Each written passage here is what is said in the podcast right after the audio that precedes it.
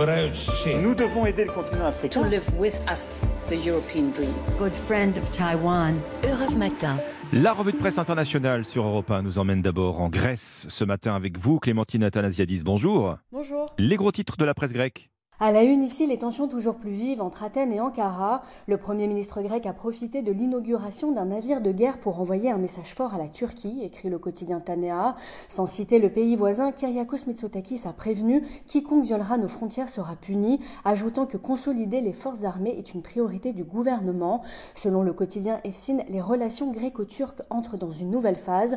Sous forme d'ultimatum, continue le quotidien, Erdogan a exigé la démilitarisation d'îles grecques de la mer Égée, sans quoi la Turquie défendra par tous les moyens légaux les intérêts de la nation.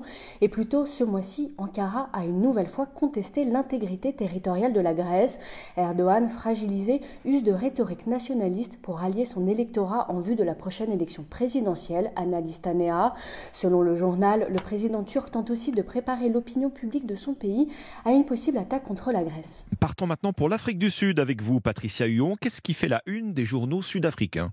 Ce dont on parle en Afrique du Sud, c'est des coupures de courant intempestives qui durent maintenant jusqu'à 10 heures par jour. Dans une interview avec la le président de l'association médicale sud-africaine déclare que la situation dans les hôpitaux publics est critique et que le taux de mortalité lors des accouchements ou pour les personnes en soins intensifs risque d'augmenter à cause de ces délestages. L'impact est encore pire dans les zones rurales, explique News 24, car de nombreuses cliniques dépendent de pompes électriques pour leur approvisionnement en eau. Independent Online rapporte que le gouvernement étudie la possibilité d'éviter les délestages aux principaux hôpitaux, alors que le problème risque de perdurer pendant plusieurs mois. Nous sommes enfin au Mexique avec vous, Gwendolina Duval. De quoi traite la presse mexicaine ce vendredi? Eh bien, c'est une nouvelle qui devrait réjouir les travailleurs mexicains qui espèrent pouvoir prendre des vacances bientôt. Le gouvernement propose de doubler la durée minimum des congés payés, annonce le média Expansion Politica. Pour autant, ça ne veut pas dire que les Mexicains vont se la couler douce, parce qu'en réalité, on parle de passer de 6 à 12 le nombre de congés. Et oui, le Mexique est en fait l'un des pays du monde où l'on travaille le plus, explique Sinambargo.